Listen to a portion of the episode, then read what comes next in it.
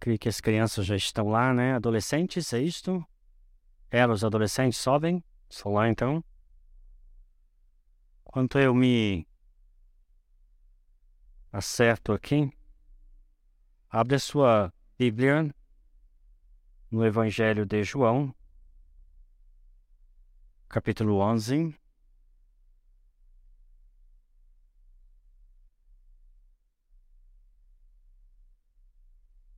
João 11. Nós vamos ler a partir do versículo 17. João 11, a partir do verso 17. Nós estamos nesse tempo juntos falando sobre alguns diálogos com Jesus. E nós sempre começamos perguntando se Jesus conversasse com você, tivesse um, uma conversa com você hoje, qual seria o assunto?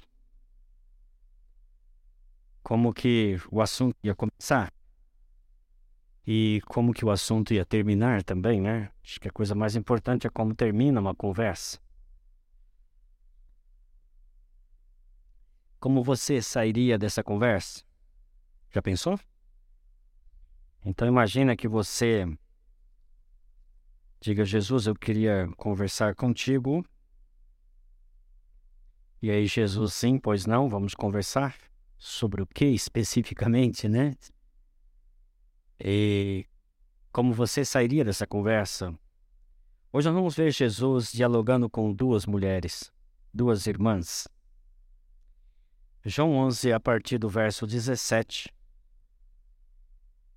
Ao chegar Jesus, verificou que Lázaro já estava no sepulcro havia quatro dias.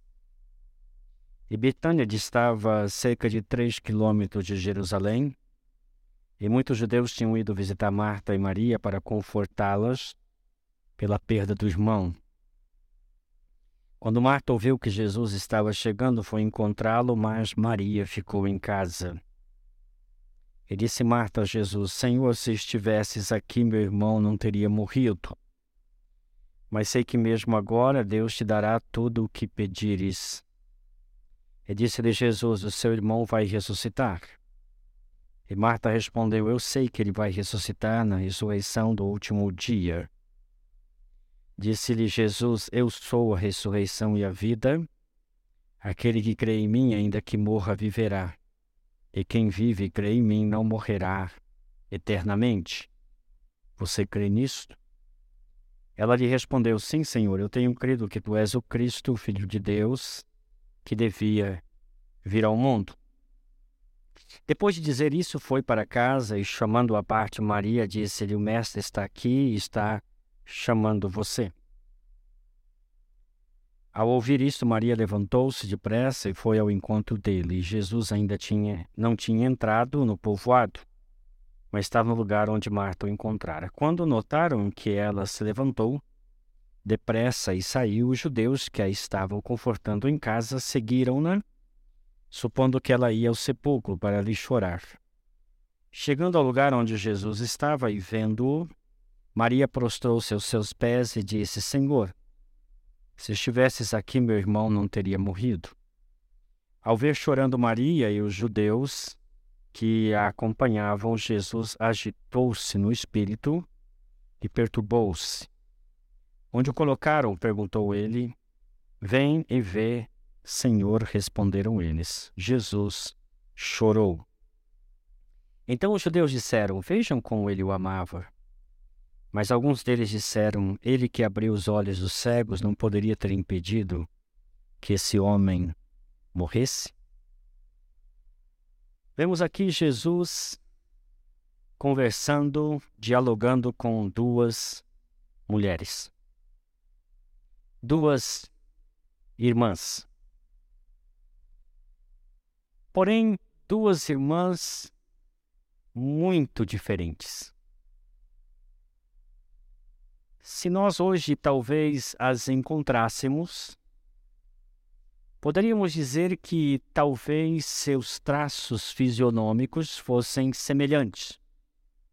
de maneira a podermos dizer: você se parece com sua irmã. Porém, no temperamento, no modo de ser, essas duas mulheres eram muito diferentes. Muito diferentes mesmo. É muito comum você ouvir a respeito destas mulheres que elas representam as duas dimensões da vida. Agostinho se vale de Marta e Maria para falar sobre a dimensão ativa e contemplativa da vida. Ou seja, aquela parte da vida onde nós temos que agir. Nós precisamos ser ágeis, precisamos fazer e acontecer. E aquela outra dimensão da vida, tão importante quanto, ou como Jesus disse, mais importante que, que é a vida contemplativa. É aquela em que nos dedicamos a Deus e ao cultivo da assim chamada vida interior. Então, para Agostinho, Marta representa a dimensão ativa da vida e Maria a dimensão contemplativa, e elas se completam. Em outras palavras, dizendo, não tente viver uma vida puramente ativa. Você vai ter um colapso. Você vai entrar numa situação de frenesi a sua vida vai entrar numa síndrome de pensamento acelerado. E você vai descobrir que a vida é mais do que fazer. A vida é ser. E o ser integra, evidentemente, o fazer, como também o ser para Deus.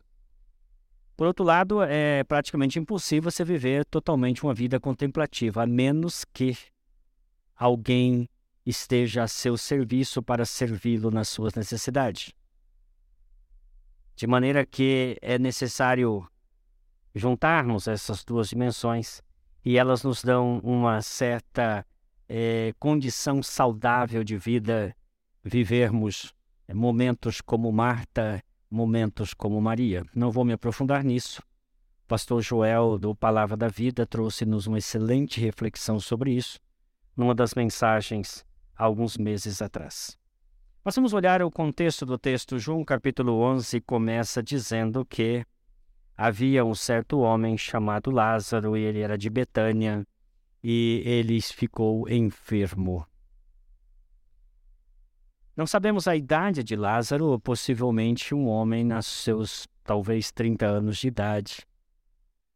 E Lázaro foi acometido de uma enfermidade, a Bíblia não nos dá detalhe, mas esta enfermidade ele veio a falecer.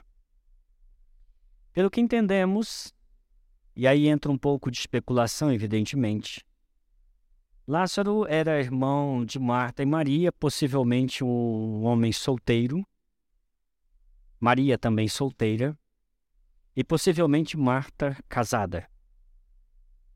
Alguns acreditam que Marta era casada com Simão e que Simão tinha sido leproso e que Jesus o curara e depois que Jesus o curou, ele volta ao convívio da sua família. E assim a casa de Simão, o leproso, também logicamente de Marta, Maria e Lázaro, se torna também casa de Jesus. Betânia significa casa do pão. A ideia é que ali se fazia pão, então por isso aquele lugar chama-se casa de pão.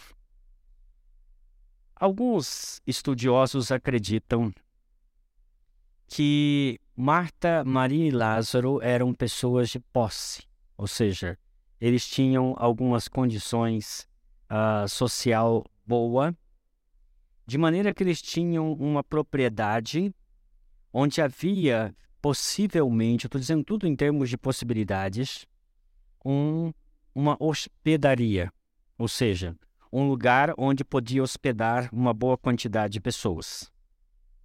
E que talvez a relação deles com Jesus fosse também uma relação de serviço, ou seja, quando Jesus trazia os seus discípulos, Jesus não estava tipo folgando com aquela família, mas ele estava evidentemente pagando pelo serviço que ali era prestado a ele e aos seus discípulos. É possível. E Marta, evidentemente, parece aquela senhora que tem funcionários a seu serviço, né? E que eles administram o local onde possivelmente seja ali uma hospedaria e Jesus então hospedasse ali naquele lugar de tempos em tempos. Era muito comum que, próximo a Jerusalém, pessoas explorassem esse tipo de atividade, porque pelo menos três vezes no ano, muitos judeus vinham de diversos lugares para as festas judaicas. E então, ter uma hospedaria próximo a Jerusalém era um bom negócio, porque as pessoas se hospedavam ali, iam para a festa, participavam da festa, voltavam dormiam ali no dia seguinte, seguiam viagem para seus locais. Possivelmente, Jesus se valia também desse expediente. Especulações, nada evidentemente provado, mas possivelmente essa fosse a situação. Dado o fato de que Jesus, por diversas ocasiões, se hospedara na casa de Marta, Maria e Lázaro, Jesus estabeleceu um vínculo, um relacionamento com ele, porque é dito aqui que aconteceu de Lázaro ficar doente e Maria, sua irmã, que era que derramou perfume sobre os pés de Jesus, e ah, então as irmãs de Lázaro mandaram dizer a Jesus: Senhor, aquele a quem amas está doente. Indicando que havia uma amizade significativa, profunda entre Lázaro e Jesus. Eles eram excelentes amigos, possivelmente riram juntos, tomaram é, vinho juntos, comeram juntos e tinham uma convivência agradável. Muito bem. Feitas essas observações, nós entendemos aqui que as irmãs enviaram um mensageiro, possivelmente um funcionário da hospedaria, dizendo: vá, é, possivelmente Jesus estará em tal lugar, você vai encontrá-lo, avise que Lázaro está doente, para que venha curá-lo. E este homem sai de Betânia e vai até onde Jesus estava. O texto nos dá a entender que onde Jesus estava até Betânia era uma caminhada de dois dias. Então nós entendemos que quando as irmãs enviam o mensageiro, Lázaro ainda está vivo. Porém, quando o mensageiro se encontra com Jesus, a deduzir pelos dias aqui contado, é exatamente neste dia que Lázaro morre. Veja, Enquanto o mensageiro está indo, ele tem uma mensagem: Lázaro está doente. Quando ele chega lá, ele não sabe que Lázaro morreu. E quando ele diz para Jesus: Olha, está doente aquele a quem amas, Jesus já sabia que Lázaro tinha morrido. Mas aí o texto nos diz que Jesus, tendo ouvido isso, verso 6, quando ouviu falar que Lázaro estava doente, ficou ali mais dois dias.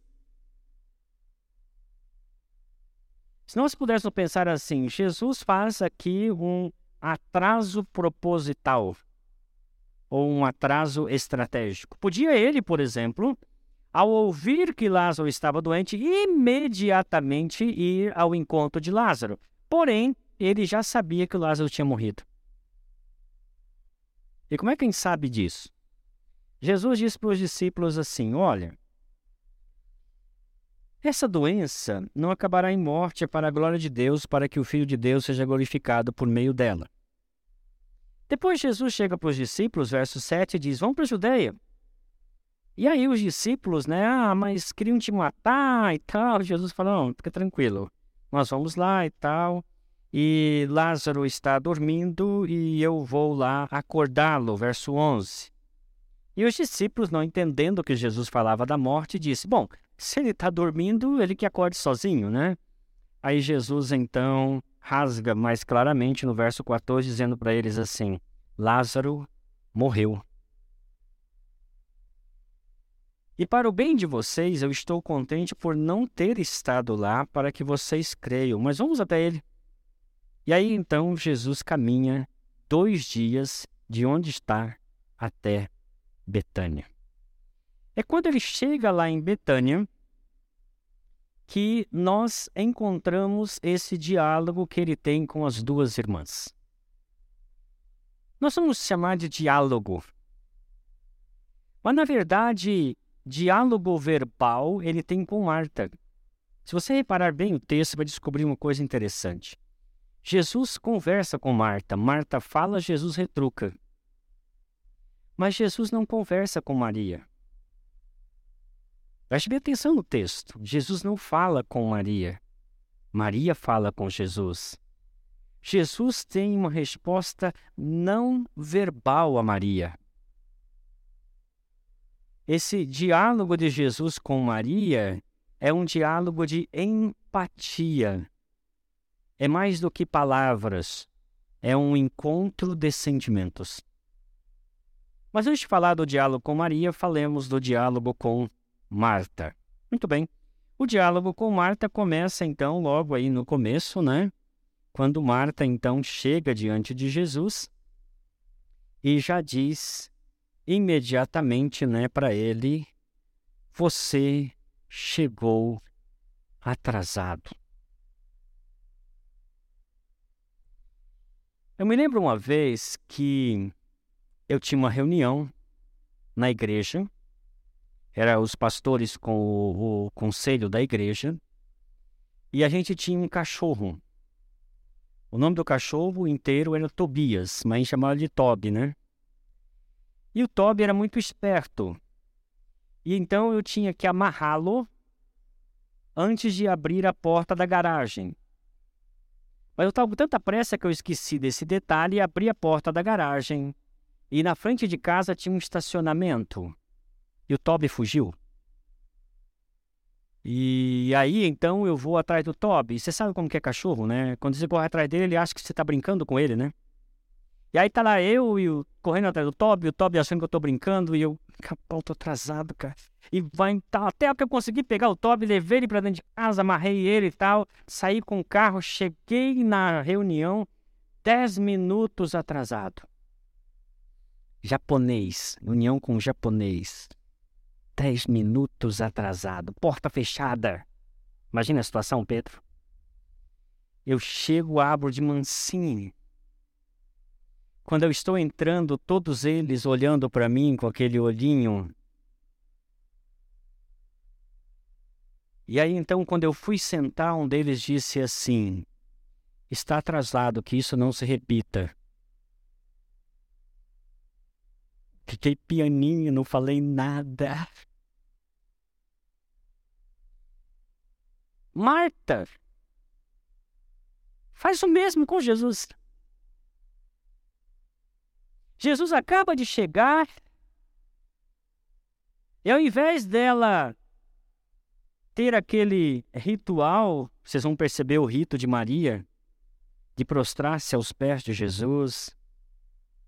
Marta vem dizendo assim: está atrasado de novo, né?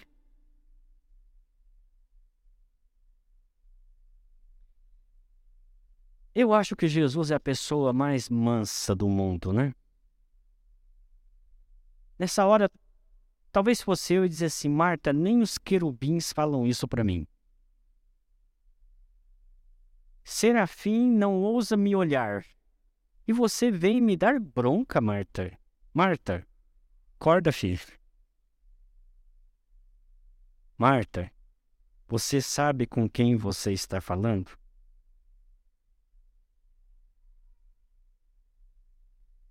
Na opinião de Marta, Jesus está atrasado. Deverias estar aqui quando meu irmão estava vivo. Agora a gente não precisa mais de você. Seu tempo já passou.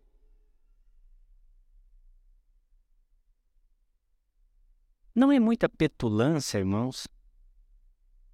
Mas isso aqui é reincidente, sabia? Se você for olhar lá em Lucas capítulo 10, você vai descobrir que Jesus se hospedou na hospedaria de Marta. E então, quando ele estava ali hospedado, Maria veio, sentou-se aos seus pés e conversava com ele e ouvia seus ensinamentos. A Marta viu aquilo, né? Ficou indignada, chegou lá e falou para Jesus assim: Você não está vendo essa preguiçosa me deixando fazer tudo quando ela não está fazendo nada? E outra, você está concordando com isso? Aí Jesus pacientemente diz: Marta, Marta, você está muito ocupada fazendo muita coisa, Marta. Não precisa tudo isso. E vou dizer um negócio para você, Marta. Obrigado, mas Maria escolheu a melhor parte e esta não lhe será tirada. Em outras palavras, vai cuidar dos seus afazeres, deixa sua irmã em paz. Jesus estava dizendo para ela assim: tem hora para tudo, né? Neste momento, Maria escolheu estar aos meus pés. Mas é interessante que Marta já vem dizendo assim: Senhor, se estivesses aqui, verso 21, meu irmão não teria morrido. E aí eu creio que ela teve aquele desconfiômetro de perceber que ela foi muito assintosa, muito pontiaguda. Ela dá uma maciada. Pode ver o próximo versículo, diz assim: Mas eu sei que agora Deus te dará o que pedires. Parece que ela tem uma consciência de que ela cruzou limites, de que ela chegou e literalmente foi já expressando seu excessivo zelo e que ela estava se dirigindo a, a Jesus de maneira inadequada. Mas, gente, Jesus é um cavalheiro. Jesus dá uma carteirada nela. O que Jesus fala para ela? Jesus então disse a ela: Seu irmão vai ressuscitar. Por que Jesus fala a ela que o irmão ia ressuscitar? Uh, no grego, a construção da frase ela está de, da seguinte maneira. Eu vou, eu vou fazer uma espécie de tradução literal. Marta chegou e disse assim: Senhor, se estivesses aqui, não teria morrido meu irmão. Morrido meu irmão. O verbo morrer vem antes da expressão final meu irmão. O que o texto quer nos dizer com isso? O texto quer dizer o seguinte: Marta enfatizou a morte. Para Marta, o que ela estava reclamando era: porque a morte chegou antes de você?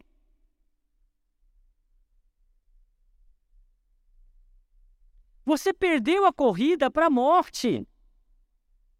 A morte sobreveio antes. Onde tu estavas quando a morte visitou nossa casa? Aí Jesus diz para ela: Se o seu problema é a morte, eu quero te dizer, seu irmão vai ressuscitar. E aqui temos outra lição que Jesus dá. Jesus coloca o irmão antes do verbo ressuscitar. Seu irmão vai ressuscitar. Sabe, aqui já tem um chega para lá. Jesus estava dizendo para ela assim: quem morreu foi seu irmão. Marta, aprenda uma coisa. Depois nós vamos ver com a Maria como as coisas são diferentes. Não fica lamentando a morte. Seu irmão vai ressuscitar. E aí ela diz: Sim, eu sei. No último dia. Marta está se referindo a Daniel. O profeta Daniel, no capítulo 12, diz que no último dia ressuscitarão os mortos, uns para a vida eterna, outros para a perdição eterna. E Marta acredita que essa palavra do profeta vai acontecer. Ela diz: Eu sei, lá no futuro, quando terminar a história, Lázaro vai ressuscitar. E aí Jesus Cristo chama a atenção dela para uma verdade que eu quero deixar com vocês nesta manhã. Nós precisamos aprender com Jesus de que Jesus Cristo não é o Jesus do passado e também não é o Jesus do futuro. Jesus sempre será o Jesus presente. Veja, Marta está dizendo: deverias ter vindo antes, passado. Jesus diz: seu irmão vai ressuscitar. Aí disse: eu sei, lá no futuro. Aí Jesus para ela assim: Marta, eu sou. Marta, eu estou aqui, agora. Presta atenção, Marta. Não fica vivendo no passado, também não fique olhando excessivamente para o futuro. Veja o seu presente. O presente é eu estou diante de você. Acorda, Marta. E aí chega para nós a seguinte questão: Quantas vezes, irmãos, nós pensamos de Jesus como aquele que andou na Galileia, na Judeia, na Pereia, há dois mil anos atrás. Esse é o nosso Jesus, sim. Quantas vezes nós ficamos, Jesus virá, glória a Deus, aleluia que ele virá, com poder e grande glória, estabelecerá o seu reino. E isso é motivo de celebração. Mas ouçam bem: o Jesus que andou com Pedro, Tiago e João o Jesus que voltará em glória com os santos anjos está hoje aqui. Amém? Por que, que a gente fica olhando para o passado e às vezes com o nosso foco no futuro, se Jesus está presente hoje?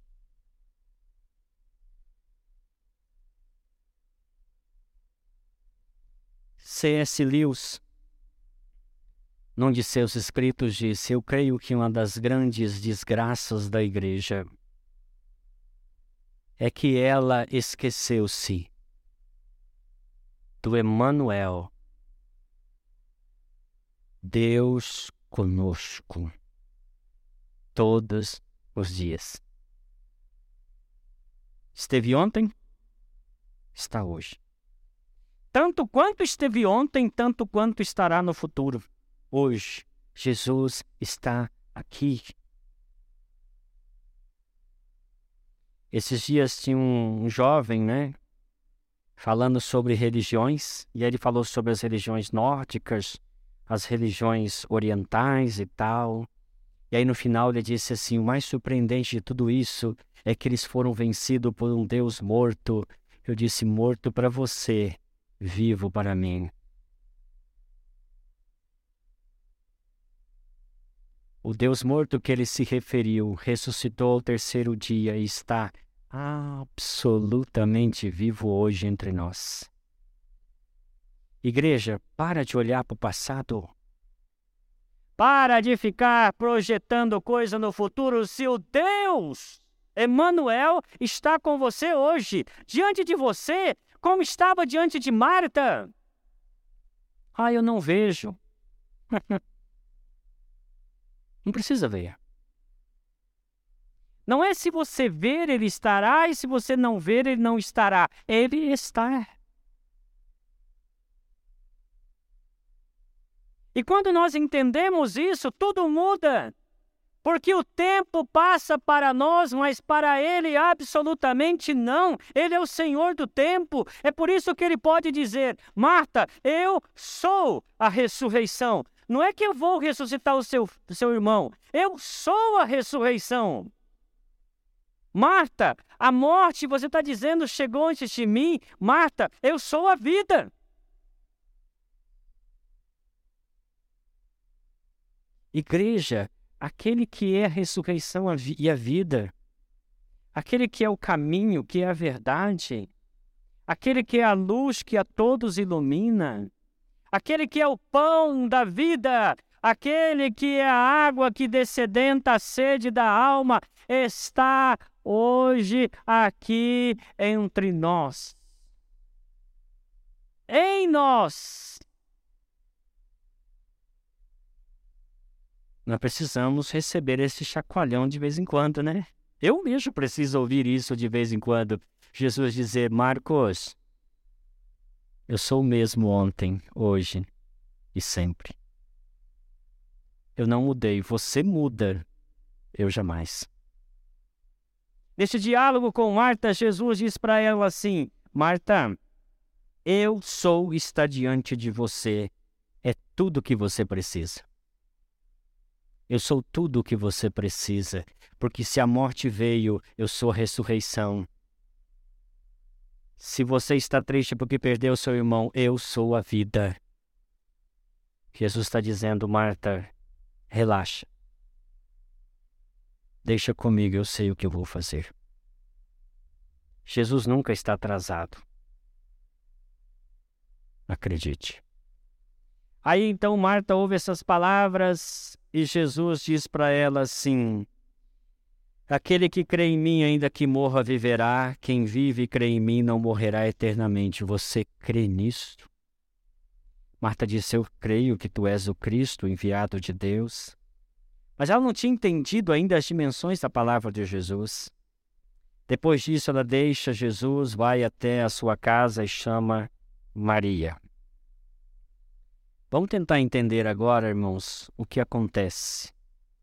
Quando Maria vem ao encontro de Jesus, verso 32. Chegando ao lugar onde Jesus estava, Maria não chama a atenção de Jesus. Irmãos, que compreensão Maria tem de com quem ela está falando. Sabe por quê? Porque antes de falar, Maria se prostra aos seus pés. Já tentaram imaginar essa cena, gente? Ela não vem e faz aquela mesura, né?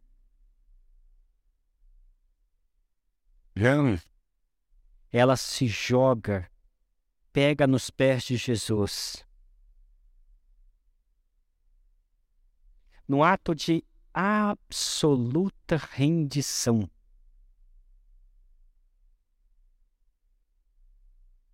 Ao colocar-se aos pés de alguém, você está dizendo assim: se você quiser, você pode pegar a sua espada e me matar.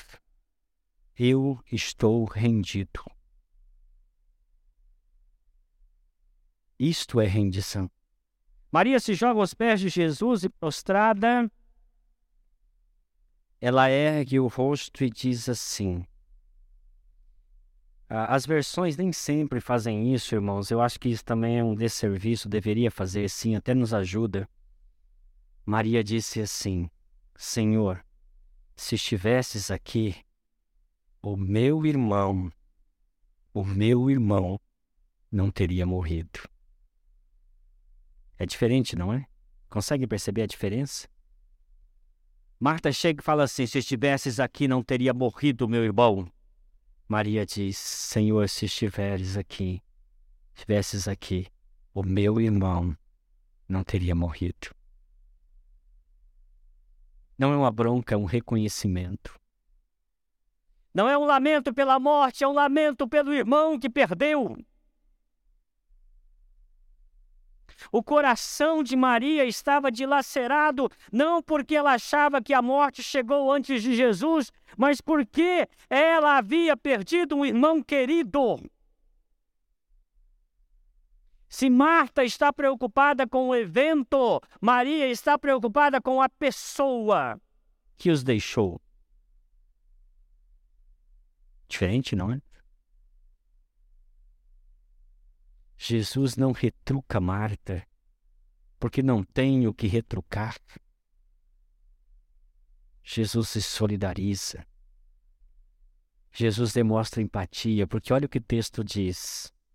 Assim que Maria terminou isso, a Bíblia diz que ao ver chorando Maria e os judeus, Jesus agitou-se.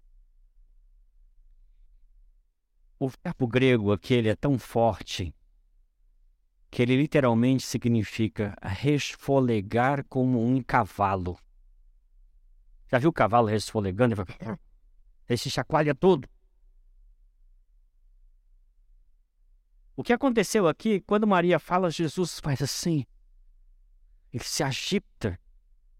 Corporalmente, os, os presentes podiam ver Jesus sendo chacoalhado. E a Bíblia diz: perturbou-se em espírito. Palavra pesada. Jesus ficou furioso. Esta é a palavra que se traduz aqui. Jesus ficou muito indignado. Aí a pergunta que a gente faz: contra quem?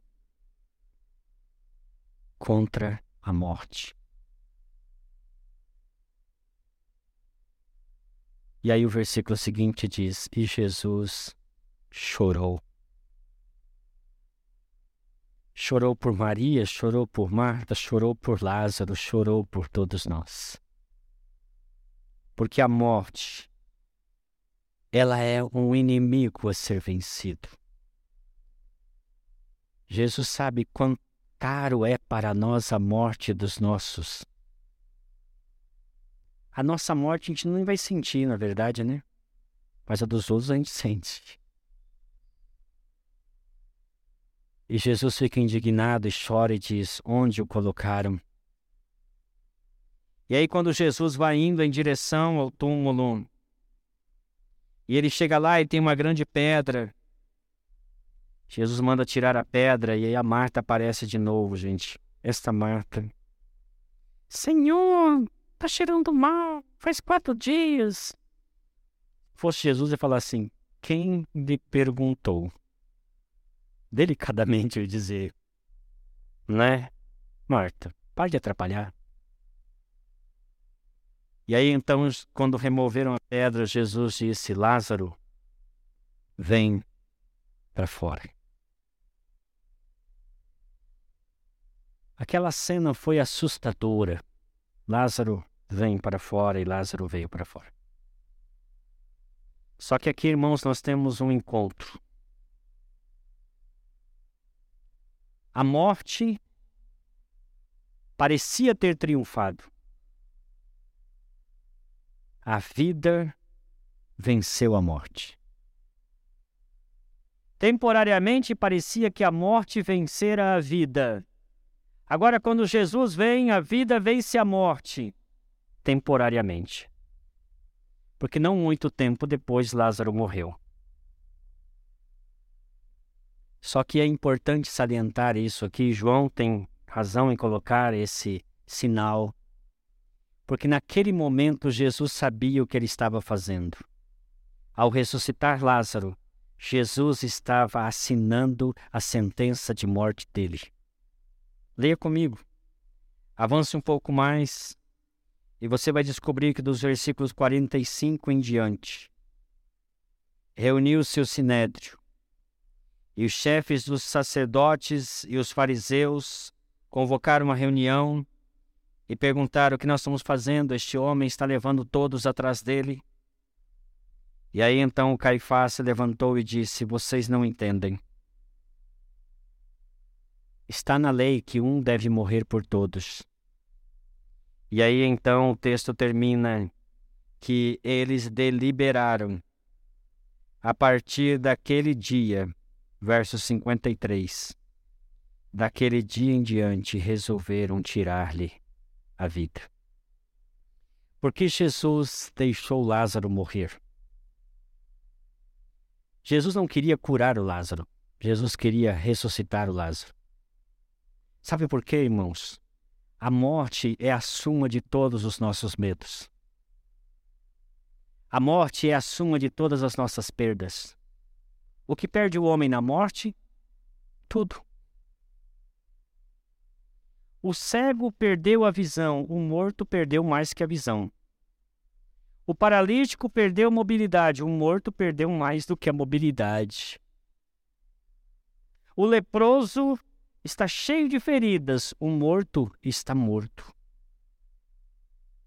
E depois de quatro dias, já em estado de decomposição, Jesus vem e diz o seguinte: Ao ressuscitar Lázaro, ele dava uma mensagem bem clara: Eu tenho a última palavra. Sempre. A morte nunca será a última palavra desde quando Jesus disse claramente a Marta: Eu sou a ressurreição e a vida. Mas quando ele ressuscita Lázaro, ele assina a sentença de morte dele, e não muito tempo depois, a morte sobrevém a Jesus e tem sobre ele uma vitória temporária.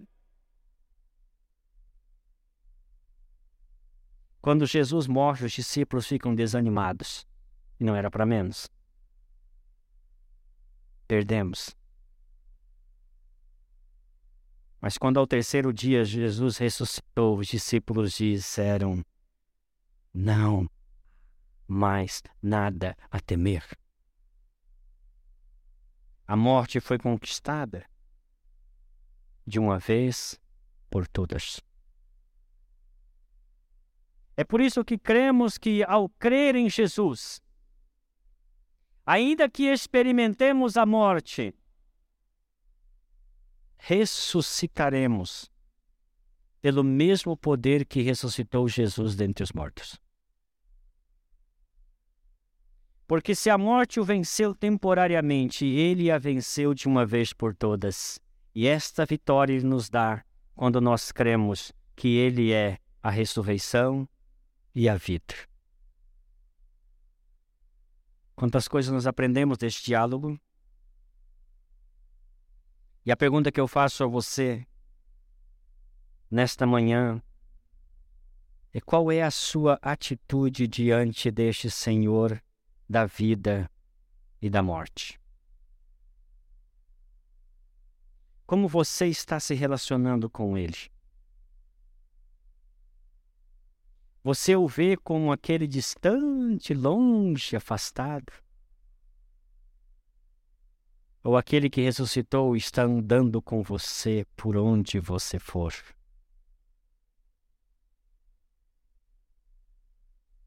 Aquele que está vivendo com você hoje porque ele é o eu sou. Nós estamos sendo, ele é. Quando você se relaciona com ele, você acha que ele está atrasado? Dá bronca nele, fica frustrado com ele, eu estou chateado com Jesus. Sabe o que o profeta disse? Chateie-se com seus pecados.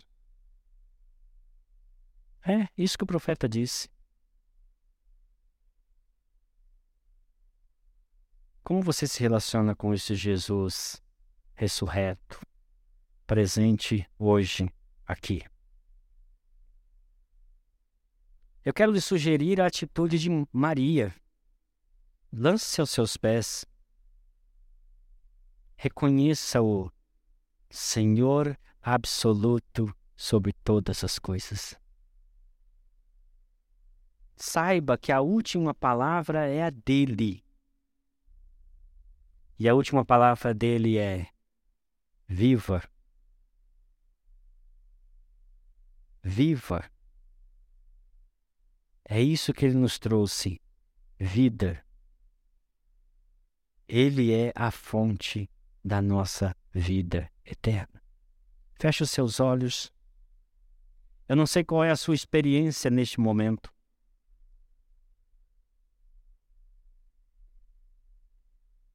Não sei como você está vivendo, mas eu quero te dizer uma coisa.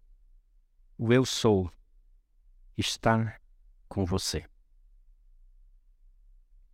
Onde você estiver,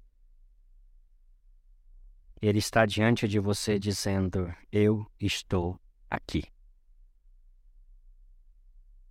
Mais presente do que você imagina. Mais poderoso do que você possa imaginar. Se você tem algo a lamentar, como Marta tinha, Diga a esse Senhor o que está em seu coração.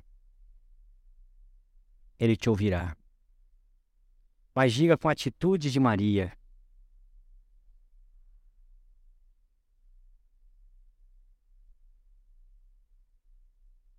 Diga a ele que você quer que ele venha ao seu encontro e o ajude, e o cure, e o liberte, o abençoe. Tenha um diálogo com Jesus nesta manhã.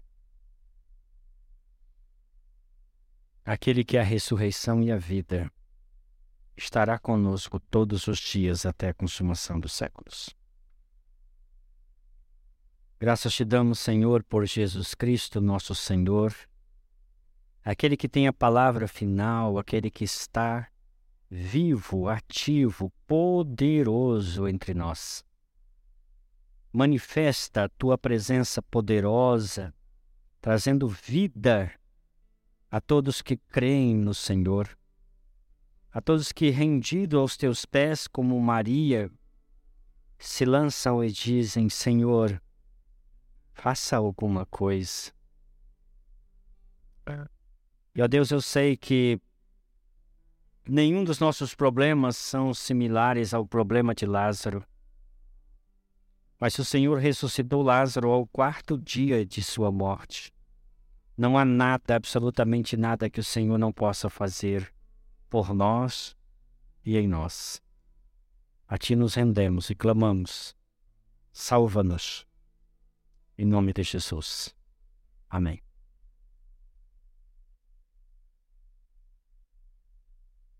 suspense.